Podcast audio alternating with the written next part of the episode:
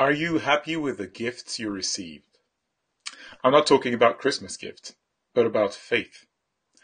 I guess you know faith is a gift from God. But have you ever stopped to think about how that gift can continue to bless and change lives? Yes. Whether your faith is shaken or shining, it can give you and others strength. We get that from two characters in the Bible Peter and Timothy. Imagine Peter sitting there around the table with Jesus. It's Jesus' last Passover meal, and he knows Peter will betray him in only a few hours' time. Yet, Jesus looks deep into Peter's eyes and says, I have prayed for you. I have prayed that your faith will hold firm and that you will recover from your failure and become a source of strength for your brothers here. That's in Luke chapter 22, verse 32. These words are not solely meant for Peter, they resonate for us even now. Jesus prayed for his disciples' faith to be strong even through failure and disobedience, and that it would strengthen others. Now let's meet Timothy. Unlike Peter, Timothy's faith was evident. He grew up in a household with his mother and grandmother who also had that sincere, visible faith.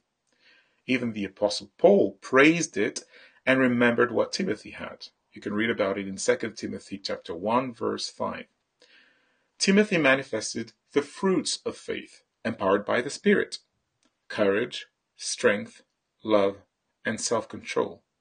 And in the face of adversity, he was called to stand firm and boldly proclaim his belief in Jesus. Now, I'm not aware of your individual circumstances, but it is possible that you are currently facing difficult situations that challenge your faith, just like Peter. Or, like Timothy, you may be standing strong and you are called to share the message of Jesus with those around you, or you might be somewhere in between. Faith is a precious gift from God, one that can be tested, restored, and its fruits can show through our actions. Whether we stumble like Peter or shine like Timothy, our journey of faith with Jesus is not just for us. It's also about being able to recognize faith in others and finding inspiration in their journey. God uses our faith, the way we testify about the Lord, our courage, our love, and our self control. These fruits of faith can make a significant impact on the world and those around us, even if we don't see it right now. Jesus is praying for that. It's the gift that keeps on giving. Have a good day.